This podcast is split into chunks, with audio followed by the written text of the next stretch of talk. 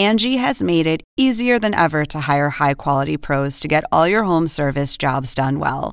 Just bring them your project online or with the Angie app, answer a few questions, and Angie will connect you with local pros who match your specific needs. Or book a service instantly at an upfront price. So join the millions of homeowners who use Angie to care for their homes and get your next home service job done well. Download the free Angie mobile app today or visit Angie.com. That's A N G I.com. Oppenheimer presenta. Llega a usted por cortesía de Julius Baer, promoviendo el intercambio de ideas.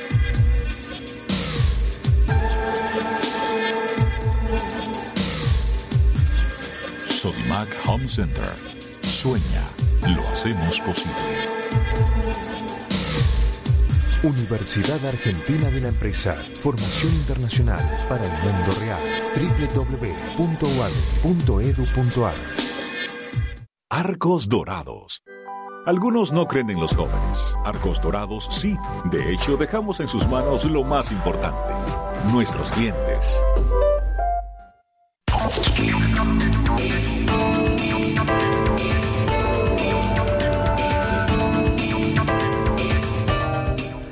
Hola, ¿qué tal? Soy Andrés Oppenheimer. Gracias por estar con nosotros. Hoy vamos a tener con nosotros al flamante presidente de Chile, Sebastián Piñera, que acaba de tomar posesión del cargo después de haber ganado las elecciones en diciembre. Es muy importante que la comunidad de América Latina no tenga ninguna ambigüedad en esta materia y se la juegue de verdad y a fondo por el restablecimiento de la democracia. Yo creo que hoy día la situación es muy distinta a la que teníamos hace algunos años atrás, en que muchos países de América Latina apoyaban al régimen de Venezuela. Muchos de ustedes lo recuerdan por su primer mandato. Fue presidente de Chile entre el 2010 y el 2014. Tiene un doctorado de economía de Harvard, fue uno de los empresarios más importantes de Chile y es uno de los hombres más ricos de América Latina. Según la revista Forbes, tiene una fortuna de 2.800 millones de dólares. Pero Piñera no la va a tener tan fácil aunque ganó las elecciones de diciembre por un amplio margen, su coalición de centro derecha no va a tener mayoría en el Congreso. Y entonces surgen varias preguntas. ¿Va a poder mantener el activismo que tuvo como expresidente a favor del restablecimiento del Estado de Derecho en Venezuela? ¿Va a flexibilizar o endurecer la postura de Chile ante el conflicto territorial con Bolivia? ¿Qué piensa de la posibilidad de que gane la izquierda en las elecciones de México y Brasil en los próximos meses. Y lo más importante de todo para los chilenos, ¿va a poder restablecer el así llamado modelo chileno que ha tenido un resbalón o se ha frenado durante los últimos cuatro años del gobierno de Michelle Bachelet? El futuro de Chile cuenta mucho, porque Chile fue durante muchos años un país modelo para América Latina. Fíjense, Chile redujo la pobreza de casi el 40% de la población al final de la dictadura de Pinochet en 1990 al 11.7, 12% de la población en el 2015, más que ningún otro país de la región, según la mayoría de los economistas internacionales. Y lo hizo, y esto es importante resaltarlo, lo hizo tanto bajo gobiernos de izquierda como bajo gobiernos de derecha. Pero en los últimos dos años el crecimiento económico de Chile se ha reducido a un 1.6, 1.7%, un crecimiento muy lento. Y muchos chilenos están desencantados, descontentos. Durante su campaña, Piñera prometió reactivar la economía, atraer inversiones y transformar a Chile en un país desarrollado en muy, pero muy pocos años. Lo entrevistamos poco antes de su toma de posesión. Veamos lo que nos dijo.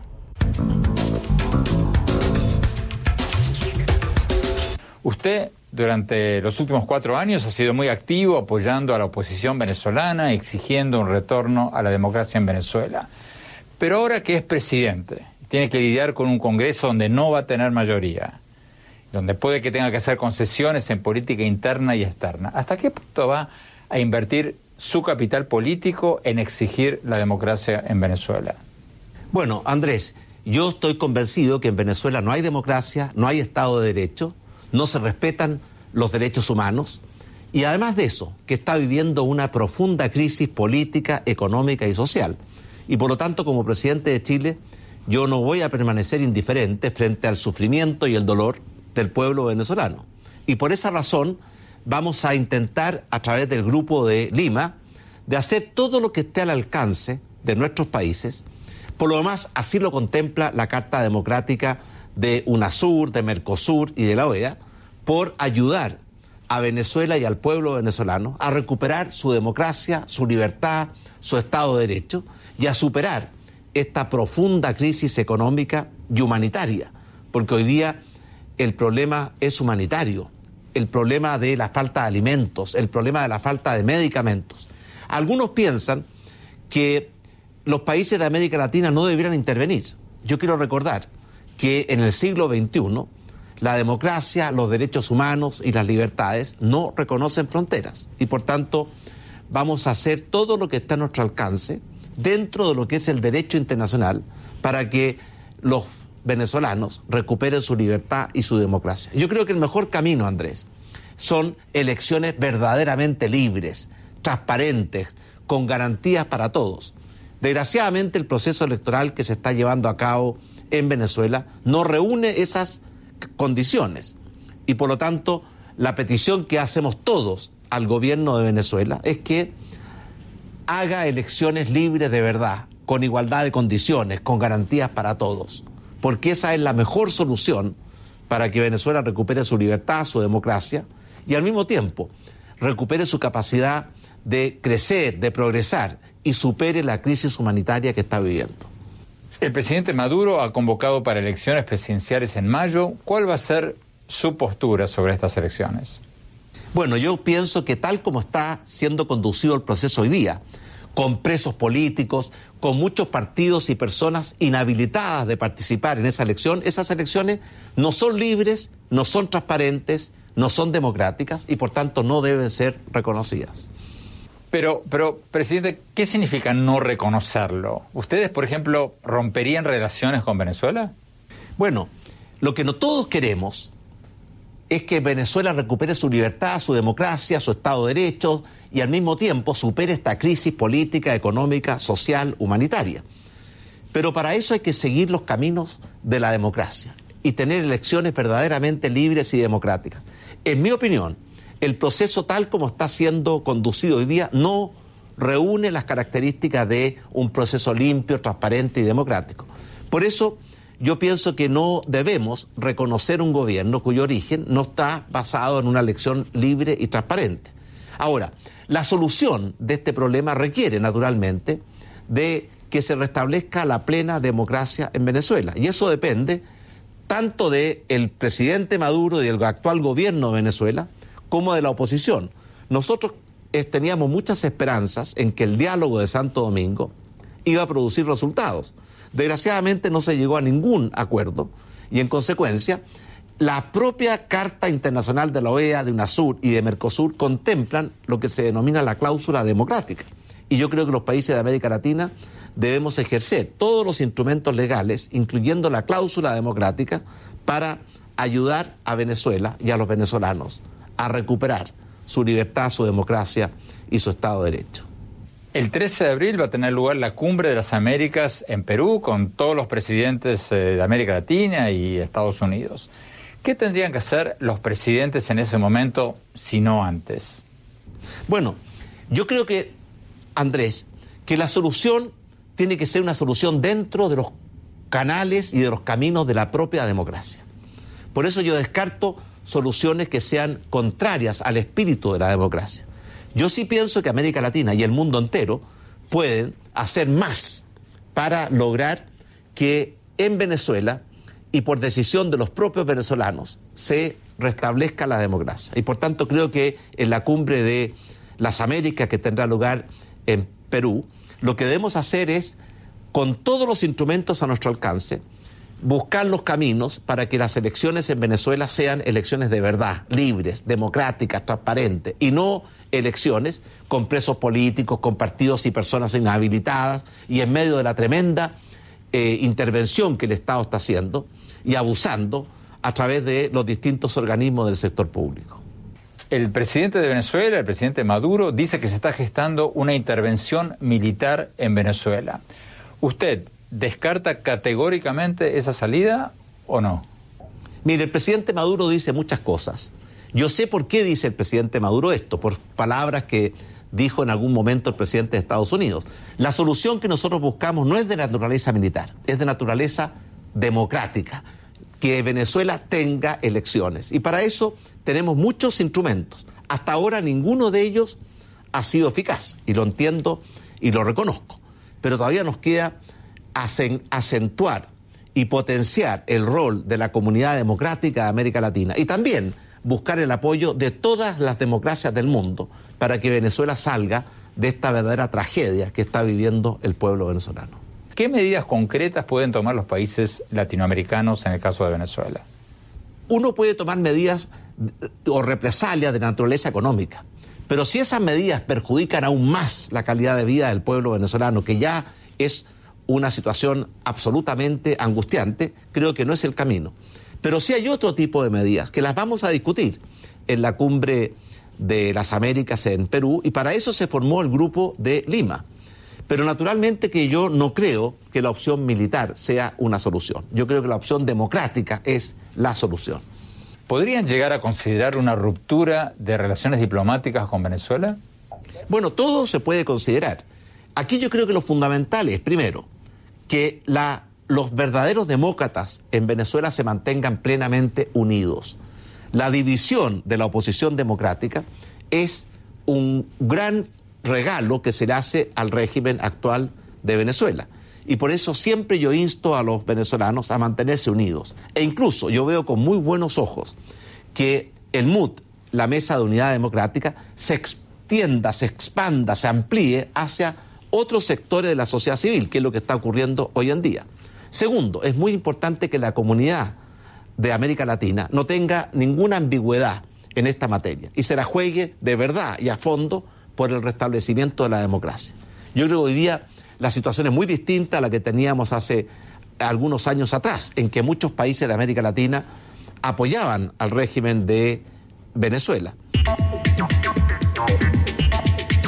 Tenemos que ir a un corte. Cuando hablamos, vamos a ver lo que nos dijo el flamante presidente de Chile sobre el conflicto con Bolivia, el futuro del bloque bolivariano, sobre Argentina, sobre Donald Trump y varios otros temas. No se vayan, ya volvemos. Sueña con ser el papá que tiene las herramientas para hacerlo todo. Busca, encuentra, compara. Descubre la que siempre habías querido. Ven a Sodimac Home Center y llévate una o llévatelas todas. Pruébalas, siéntelas. Compra las herramientas de un super papá sin que te supercueste. Y haz tus super proyectos. Encuentra más, ahorra más. Ven y haz más. Sodimac Home Center. Sueña, lo hacemos posible.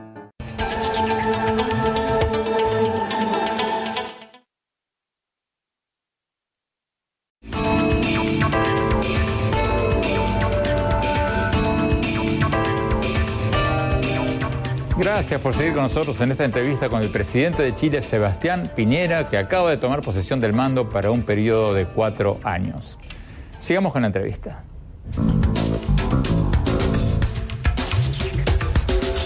Presidente Piñera, Chile tiene un viejo conflicto territorial con Bolivia que se está calentando ahora porque la Corte Internacional de Justicia de La Haya está por pronunciar un fallo al respecto. Bolivia dice que es un país asfixiado por Chile porque no tiene acceso al mar y que por eso no ha podido desarrollarse tanto como Chile. ¿Cuál es su respuesta a la afirmación boliviana de que Chile los está asfixiando? Bueno, en primer lugar, eh, Chile y Bolivia firmaron un tratado de paz y amistad y que fijó los límites entre ambos países el año 1904. Ese tratado se celebró en forma totalmente válida y está plenamente vigente. Y por tanto, lo primero es que los países serios debemos respetar los tratados internacionales que firmamos. Segundo, hay muchos países mediterráneos en el mundo y muy pocos países tienen un trato tan favorable como el que Chile le otorga al comercio, al comercio boliviano a través de los puertos chilenos. Yo quiero recordar que Bolivia podría exportar sus productos por Brasil, por Perú, y sin embargo, casi el 80% del comercio eh, que no sea terrestre de Bolivia se hace a través de puertos chilenos, porque en el Tratado de 1904 Chile le aseguró a Bolivia el acceso libre y permanente a eh, el Océano Pacífico y hacia el comercio internacional a través de los puertos chilenos y Chile va a cumplir y ha cumplido siempre ese compromiso. Pero por supuesto que una vez que nos ponemos de acuerdo en que los tratados internacionales tienen que respetarse, existen muchas áreas donde podemos avanzar en una mayor colaboración para que Bolivia y Chile puedan tener mejores oportunidades de desarrollo en materia de comercio, de integración, en materia de seguridad, en materia de fronteras. Tenemos muchos eh, caminos que avanzar con Bolivia y yo espero que podamos avanzar, pero a ningún país se le puede pedir que sacrifique su soberanía o su territorio cuando ésta está plenamente vigente y respaldada por un tratado internacional que Bolivia firmó en forma válida y que debe respetar. Pero si la Corte Internacional de Justicia dictamina ahora que Chile tiene que negociar un acceso soberano al mar para Bolivia, ¿Chile va a cumplir con esa sentencia? Mire, en, una instancia preliminar, la Corte ya se pronunció respecto a eso. Y por tanto dijo que lo que, lo que, que en ninguna circunstancia va a determinar el resultado de una posible negociación. Es posible que la Corte diga que Chile no tiene ninguna obligación de negociar y que si la tuvo, lo ha, lo ha cumplido plenamente. O que diga que debe negociar de buena fe. Pero bajo ninguna circunstancia, creo yo, la Corte va a determinar un resultado como el que usted establece en materia de negociación. Y por eso yo creo que como presidente de Chile tengo no solamente el derecho, tengo la obligación, dentro del marco del derecho internacional, de proteger la soberanía y el territorio chileno que están respaldados por tratados que llevan más de 100 años de vigencia y por 100 años de historia en que ese tratado ha sido respetado por ambos países. ¿Cómo ve usted el mapa político que le va a tocar a usted de América Latina? ¿Se está desinflando el bloque bolivariano o, por el contrario, podría resurgir si ganan los candidatos de izquierda en Brasil, en México, en Colombia en los próximos meses? Bueno, yo creo que cuando usted compara los modelos de desarrollo que hay en América Latina, por unos partes están los países del ALBA, Cuba, Nicaragua, Venezuela. Todos sabemos que ese camino no ha conducido a ningún resultado positivo y que tienen los países estancados, con graves problemas en materia de desarrollo y en materia de calidad de vida. Por otra parte están los países de la Alianza del Pacífico, que básicamente adhieren a el Estado de Derecho, se hacen ciertos responsables y respetuosos del derecho internacional, acogen una economía social de mercado, se preocupan de lograr mayores niveles de justicia y de igualdad de oportunidades. Esos países han tenido resultados mucho más positivos y eso está a la vista de todos. Pero yendo al fondo de su pregunta, en los últimos años hubo elecciones en Argentina, en Perú, e incluso, ¿cierto?, la, la la asunción del presidente Temer, que cambiaron el, rumbo de esos países hacia un mayor compromiso con la democracia, con el Estado de Derecho, con la integración con el mundo, con la economía social de mercado y con la justicia social. Yo creo que eso es muy positivo. Ahora, vienen elecciones nuevas. Yo sé que hay elecciones este año en México que son inciertas, en Colombia que también son inciertas y, por supuesto, tenemos elecciones en Brasil en consecuencia, nadie sabe qué va a pasar en esas elecciones. Pero yo creo que ah, estando ya eh, entrando a la segunda década del siglo XXI, yo creo que todos los países serios deben comprender que el mejor camino para alcanzar el desarrollo es la democracia y el Estado de Derecho, la integración al mundo, la economía social de mercado que crea oportunidades, pero también un compromiso muy fuerte de los gobiernos con la justicia social y con la lucha contra la pobreza. Tenemos que ir a un corte. Cuando volvamos, vamos a ver lo que nos dijo el presidente Piñera sobre Argentina, sobre el proteccionismo, sobre Donald Trump y varios otros temas. No se vayan, ya volvemos.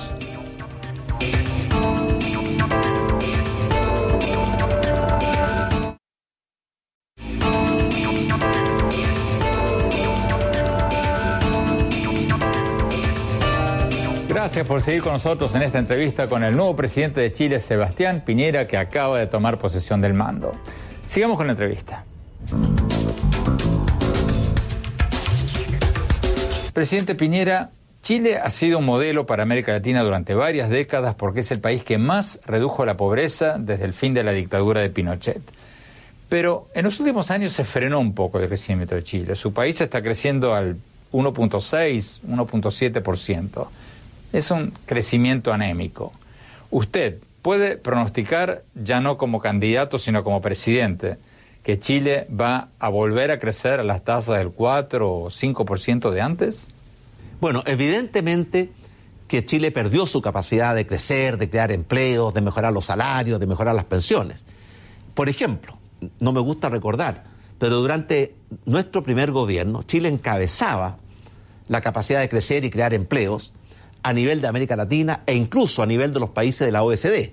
Hoy día estamos, perdimos esa condición de liderazgo, perdimos ese dinamismo. Y por supuesto que una de las grandes intenciones y misión de nuestro gobierno es hacer un buen gobierno, recuperar la capacidad de crecer en forma acelerada, inclusiva y sostenible, recuperar la capacidad de crear buenos empleos con buenos salarios, recuperar la capacidad de poner las prioridades de la gente en el corazón de las prioridades del gobierno. Por ejemplo, el tema de seguridad ciudadana, el tema de la salud, el tema de la educación, son temas que son grandes prioridades de los chilenos y que van a estar en el corazón de las prioridades de nuestro gobierno. Pero además, Andrés, nosotros nos hemos fijado una misión que es ambiciosa pero es factible. Transformar a Chile en un plazo de ocho años, en el primer, ojalá no el único, país de América Latina que logra alcanzar el desarrollo y derrotar la pobreza. Esa es una misión que requiere el compromiso y la colaboración de todos los chilenos, pero al mismo tiempo es una misión que convoca a todos los chilenos a hacer su aporte y le asegura a todos los chilenos una justa participación en los beneficios de ese gran logro. Ahora quiero volver a eso de los ocho años, pero antes, antes de eso, ¿qué va a ser usted distinto de lo que hizo en su primer mandato? ¿Cuáles fueron algunos errores que hizo en su primer mandato que no quiere volver a cometer ahora? Bueno, por supuesto que uno aprende y yo creo que no hay mejor escuela para ser un buen presidente que haber sido presidente. Por eso yo digo que la mejor universidad para ser presidente es la moneda, que es la casa de gobierno de nuestro país. Y por tanto, eh, si bien en nuestro primer gobierno logramos cosas muy notables, logramos que Chile volviera a crecer con fuerza y recuperar el liderazgo y el dinamismo a nivel de América Latina y del mundo. Logramos crear más de un millón de nuevos empleos que para un país de 18 millones de habitantes es una, un logro espectacular. Logramos reducir la pobreza a la mitad y además reconstruir el país después de un devastador terremoto que ocurrió días antes de que asumiéramos el gobierno. Pero por supuesto eso ya es historia. Y los países no viven de la nostalgia, viven del futuro. Yo no soy ni pretendo ser el guardián del pasado, yo quiero ser el constructor del futuro. Y por tanto las lecciones, y los aprendizajes de los aciertos y de los errores de nuestro primer gobierno están muy presentes y van a estar muy presentes en nuestro segundo gobierno, que estamos recién iniciando con metas y misiones muy grandes y muy ambiciosas. Tenemos que sacar a Chile de este crecimiento anémico, como decía usted Andrés, y volver a ponerlo en la senda del progreso y del desarrollo. Aspiramos a recuperar la capacidad de crecer eh, que Chile tuvo en el pasado, que es dos, tres veces más que la que tuvo durante el gobierno que terminó. Queremos volver a alcanzar el pleno empleo, porque no hay mejor política laboral que el pleno empleo. Cuando hay pleno empleo los salarios suben, las condiciones de trabajo mejoran, los empleadores se preocupan más de, la calidad de vida de sus trabajadores, la capacitación y el entrenamiento se fortalecen. Todo lo contrario ocurre cuando hay altas tasas de desempleo. Tenemos que recuperar la inversión. Andrés, la inversión en Chile lleva cuatro años cayendo en términos absolutos. Es decir, cada año invertimos menos que el año anterior. Y por supuesto que la inversión es una tremenda fuente para generar crecimiento. Pero además, es el mejor vehículo para incorporar ciencia, tecnología, innovación y emprendimiento a la economía chilena. El gran desafío del siglo XXI va a ser la obsolescencia. La revolución tecnológica, y Andrés sabe mucho de esto porque ha escrito muchos libros, la revolución tecnológica que viene eh, la robótica, el Internet de las Cosas, los cambios eh, monumentales y copernicanos en materia de salud y en educación, la, la inteligencia artificial, son grandes desafíos. Y por lo demás, la revolución tecnológica, la sociedad del conocimiento y la información, ha demostrado ser muy generosa y llena de oportunidades para los países que la quieran tomar con fuerza en sus manos, pero también ha demostrado ser indiferente o incluso cruel con aquellos países que le dan la espalda y simplemente la dejan pasar. Ahí tenemos un gran desafío, incorporar a Chile en plenitud a esta revolución tecnológica y a esta sociedad del conocimiento y la información. Y eso requiere, Andrés, una profunda modernización del Estado chileno. Ahora le quiero preguntar sobre el desafío de la innovación, presidente, pero concretamente volviendo a mi pregunta anterior, ¿qué aprendió de su primer mandato? ¿Cuáles fueron sus principales errores? ¿Qué hará de distinto ahora? Bueno, aprendí que para avanzar en forma sólida y construir sobre roca y no sobre arena, es muy importante el diálogo, la colaboración, los acuerdos. Por eso nosotros vamos a desterrar esta cultura de la retroexcavadora que estableció el gobierno saliente y vamos a recuperar la cultura del diálogo, de los acuerdos, porque eso permite avanzar en forma más sólida y con mayor certeza. Ese es un primer aprendizaje muy importante. Voy a hacer todos los esfuerzos para hacer un gobierno y un presidente de unidad, un gobierno que busque lo mejor del aporte de cada uno de los sectores. Porque cuando avanzamos con acuerdos, no solamente avanzamos más rápido, sino también llegamos más lejos. Por ejemplo, el gran logro de la sociedad chilena después que recuperamos la democracia el año 89 fue que logramos un acuerdo en torno al valor de la democracia, de la economía social de mercado y de la política social. Y eso nos permitió los mejores 20 años, 24 años, eh, yo creo, en la historia de nuestro país. Cuando ese gran acuerdo se quiebra durante el gobierno anterior, en que se produjo la lógica de la retroexcavadora, un, un dirigente de la nueva mayoría dijo que había que pasarle una retroexcavadora para demoler los cimientos del modelo que habíamos construido juntos, con tanto esfuerzo y con tanto éxito, después que recuperamos la democracia. Eso fue un gran error. Y yo creo que los malos resultados de este gobierno obedecen en parte a ese error de diagnóstico. Los chilenos no queremos retroexcavadoras. Los chilenos queremos, por supuesto, hacer reformas, pero reformas con diálogo, con acuerdos, bien pensadas, bien diseñadas, bien implementadas. Ese es el camino que vamos a seguir para recuperar el liderazgo y el dinamismo que nuestro país desgraciadamente ha visto debilitado. Pero usted va a tener que gobernar con un Congreso de oposición. ¿Cómo va a hacer para tener una oposición constructiva? ¿Le va a ofrecer cargos, por ejemplo, a personalidades de la democracia cristiana? Mire, más que ofrecer cargos, lo que vamos a plantear, y ya lo hemos hecho, es grandes acuerdos nacionales en materias que son prioridad para los chilenos y donde tenemos enormes consensos. Por ejemplo, en los próximos días vamos a plantear un gran acuerdo nacional para mejorar el trato con nuestros niños, con nuestra infancia, que han sufrido mucho. Y usted sabe que muchos de nuestros niños que fueron entregados al cuidado del Estado fueron vulnerados, fueron abusados e incluso perdieron su vida. Vamos a proponer un gran acuerdo nacional para mejorar la calidad de vida de la tercera edad. Y eso significa una reforma al sistema de pensiones, pero también no solamente agregar más años a la vida, sino que más vida a los años de nuestros adultos mayores. Vamos a proponer un gran acuerdo nacional para mejorar la seguridad ciudadana, para mejorar la eficacia en el combate contra la delincuencia, el narcotráfico y el terrorismo. Ahí tiene tres ejemplos. Y yo estoy seguro que muchos de los parlamentarios que van, están en la oposición van a estar dispuestos a colaborar con estos grandes acuerdos nacionales que vamos a, a proponer y que fueron por lo más propuestos como parte esencial de nuestro programa de gobierno durante la campaña, en que obtuvimos un gran triunfo y un gran apoyo de los chilenos y chilenas. Tenemos que ir a un corte. Cuando volvamos, vamos a ver lo que nos dijo el presidente Piñera sobre Argentina y sobre la amenaza proteccionista de Estados Unidos por el presidente Trump. Ya volvemos, no se vayan.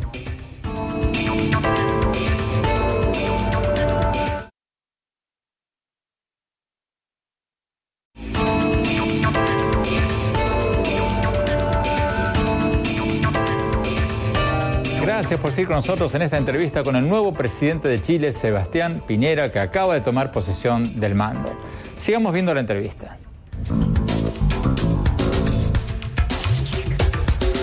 Presidente Piñera, el presidente Trump amenaza con aumentar las tarifas aduaneras y ha dicho que una guerra comercial sería buena para Estados Unidos.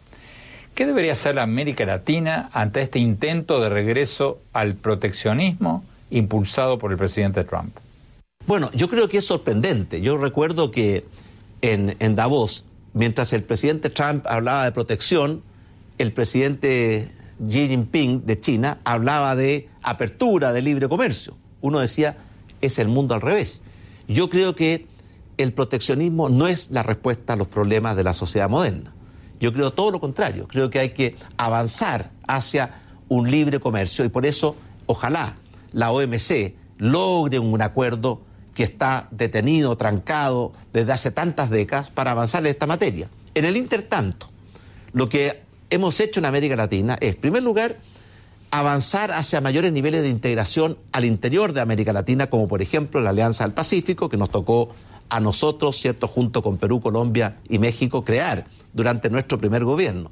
Queremos que países como Argentina, Uruguay, Paraguay y Brasil se puedan ojalá acercar y lograr acuerdos en esa línea de integración. ¿Qué va a hacer, presidente, para promover, reactivar la Alianza del Pacífico, el bloque de México, Colombia, Perú y Chile, que bueno, ha estado un poco languideciendo en los últimos años?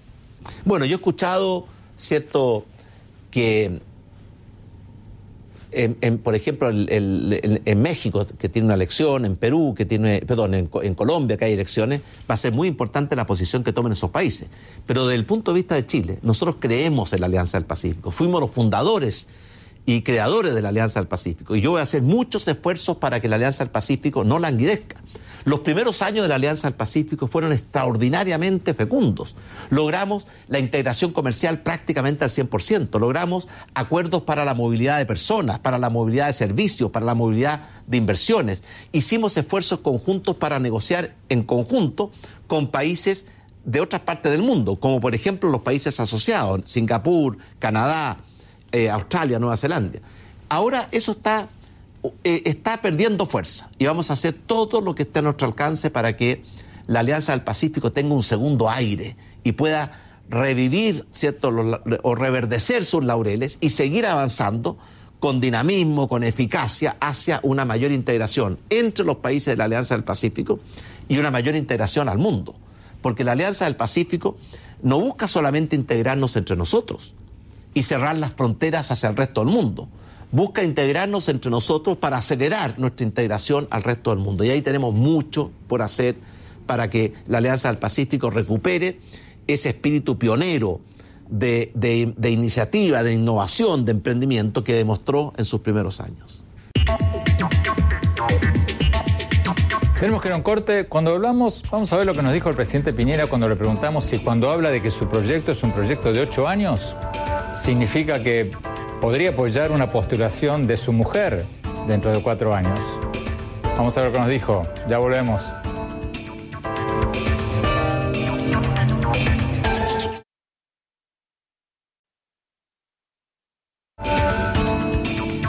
Gracias por seguir con nosotros en esta entrevista con el presidente de Chile, Sebastián Piñera, que acaba de tomar posición del mando.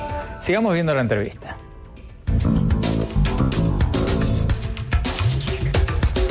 Presidente Piñera, hablemos un poco sobre innovación, un tema del que usted habla bastante. Una pregunta que podría ir para todos los presidentes latinoamericanos. ¿Qué va a hacer para diversificar la economía de su país? En el caso de Chile, ¿qué va a hacer para disminuir la dependencia de Chile de los precios del cobre y unos pocos minerales e insertar al país en la economía mundial de crecimiento, donde un programa de Internet vale más que miles de toneladas de soja o de cobre o de petróleo? Bueno, ese es una, un desafío muy grande con el cual estamos absolutamente comprometidos y de hecho estamos creando un, un plan para modernizar e incorporar a Chile en plenitud a esta revolución tecnológica, a esta sociedad del conocimiento y la información. Se acaba de crear un Ministerio de Ciencia y Tecnología y, e Innovación, que a nosotros nos va a tocar implementar.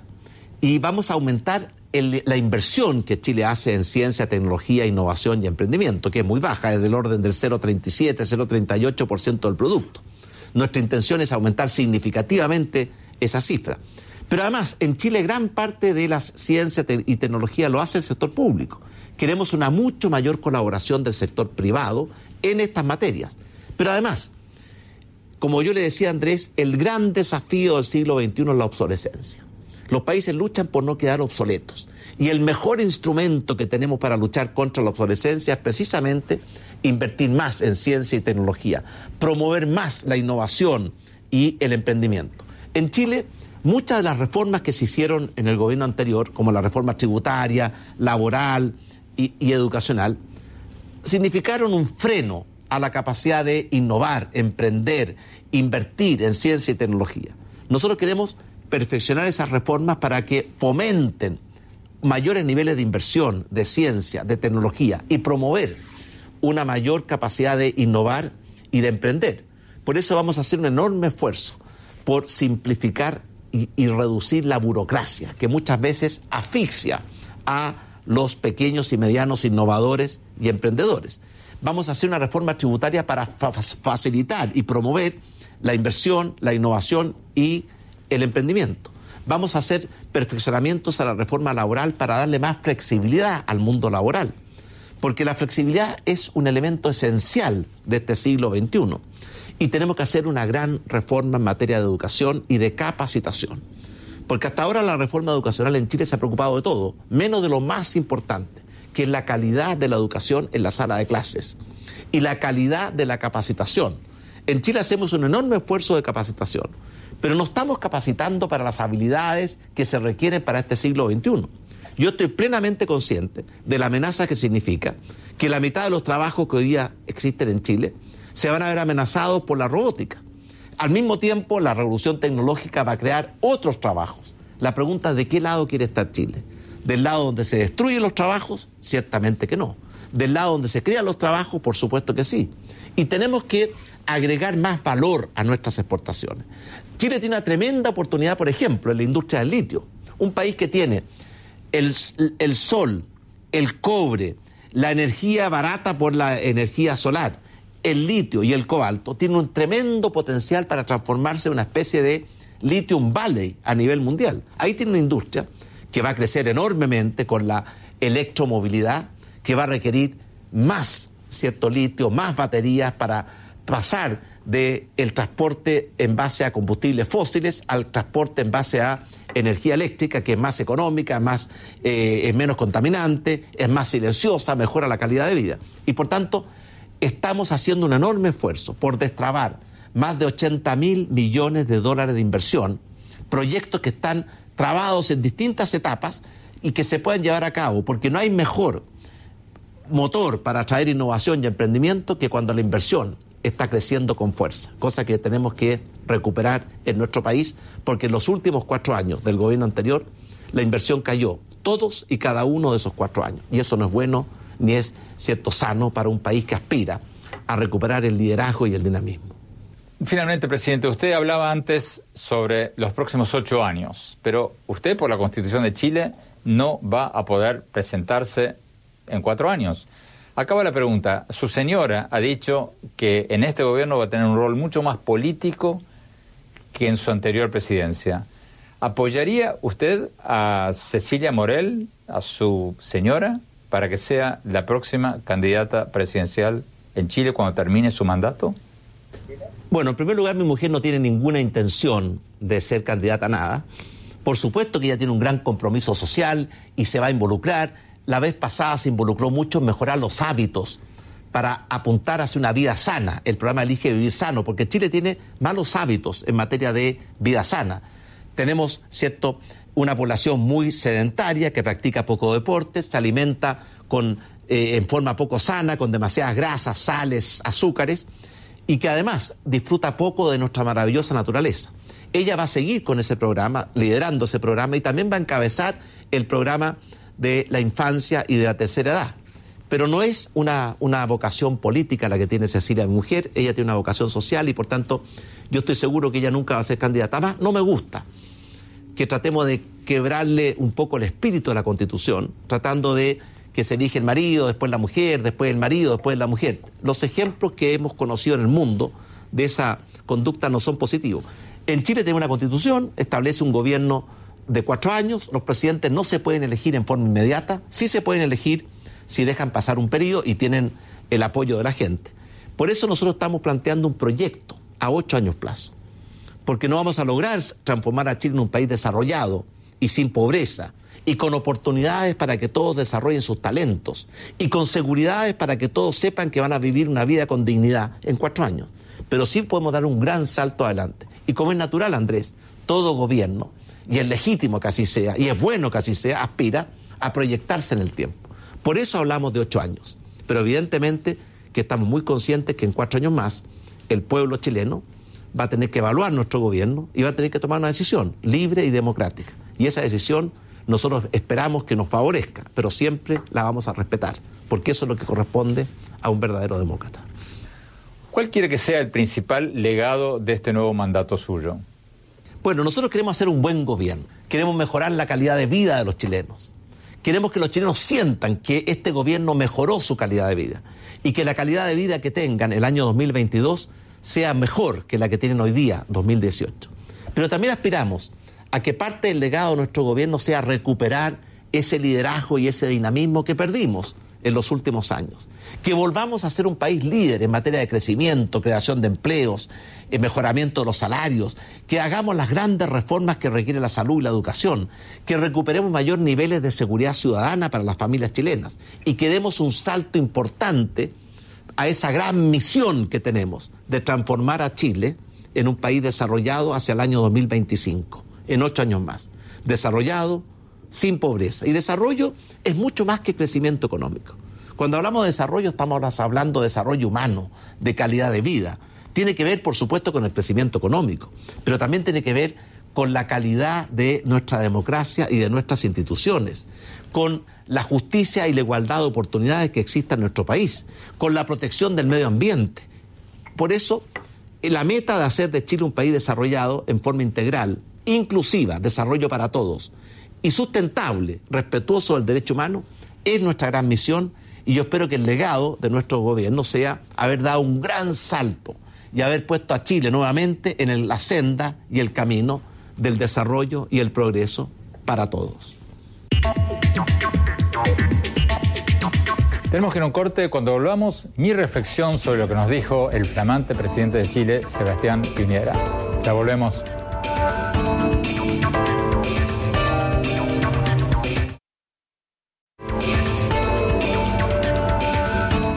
Gracias por seguir con nosotros en este programa donde tuvimos al flamante presidente de Chile, Sebastián Piñera, toda la hora. Mi reflexión sobre lo que nos dijo, lo que más me llamó la atención fue su apuesta a que Chile se convierta en un país desarrollado tan pronto como en el 2025, en siete años. Ojalá que Chile lo logre, porque, como decíamos al principio del programa, Chile ha sido un modelo económico y político para América Latina desde el fin de la dictadura de Pinochet hasta nuestros días. Y eso ha sido mérito tanto de gobiernos de izquierda como de gobiernos de derecha. Chile redujo la pobreza de casi el 40% de la población en 1990, al final de la dictadura militar, al 11.7% en el 2015. Impresionante, de casi el 40% a casi el 12%. La mayoría de los economistas internacionales coinciden en que Chile redujo la pobreza más que ningún otro país latinoamericano. Ojalá que Piñera no se olvide de lo que nos dijo hoy, cuando criticaba al gobierno de su antecesora, Michelle Bachelet, de haber roto con la tradición chilena de buscar consensos, de construir a partir de lo heredado de los gobiernos anteriores. Porque uno de los grandes méritos de Chile, hasta hace no mucho, era precisamente ese, no tener presidentes fundacionales que pretenden cambiarlo todo, que hacen discursos incendiarios, que golpean la mesa. Y lo único que logran es espantar a las inversiones y aumentar la pobreza, a menudo con presos políticos y con exiliados. La constante de Chile durante muchos años fue lo contrario, apostarle a la estabilidad política y económica y a las inversiones. Porque sin inversión no hay crecimiento. Y sin crecimiento no hay reducción de la pobreza. Ojalá que Chile vuelva a tener los gobiernos de izquierda y de derecha responsables y moderados que busquen acuerdos nacionales y ojalá que a Chile le vaya bien. Sería buenísimo que América Latina tenga su primer país desarrollado tan pronto como en el 2025. Bueno, ojalá les haya gustado el programa de hoy. No se olviden de que pueden ver nuestros más recientes programas de televisión en Internet, en nuestro blog andresopenheimer.com si se registran ahí, van a poder recibir por email todas las semanas mis columnas del Miami Herald y nuestros más recientes programas de televisión. Les recuerdo la dirección, es andresopenheimer.com, Andrés Oppenheimer todo seguido. Y por supuesto, síganos en Twitter, en arroba y nuestra página oficial de Facebook, Andrés Oppenheimer. Gracias por habernos acompañado. Hasta la semana próxima.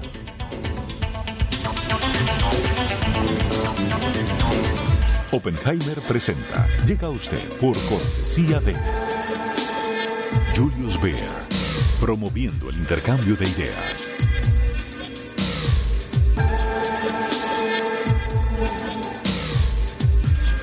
Sodimac Home Center. Sueña, lo hacemos posible. Universidad Argentina de la Empresa. Formación internacional para el mundo real. www.uad.edu.ar Arcos Dorados.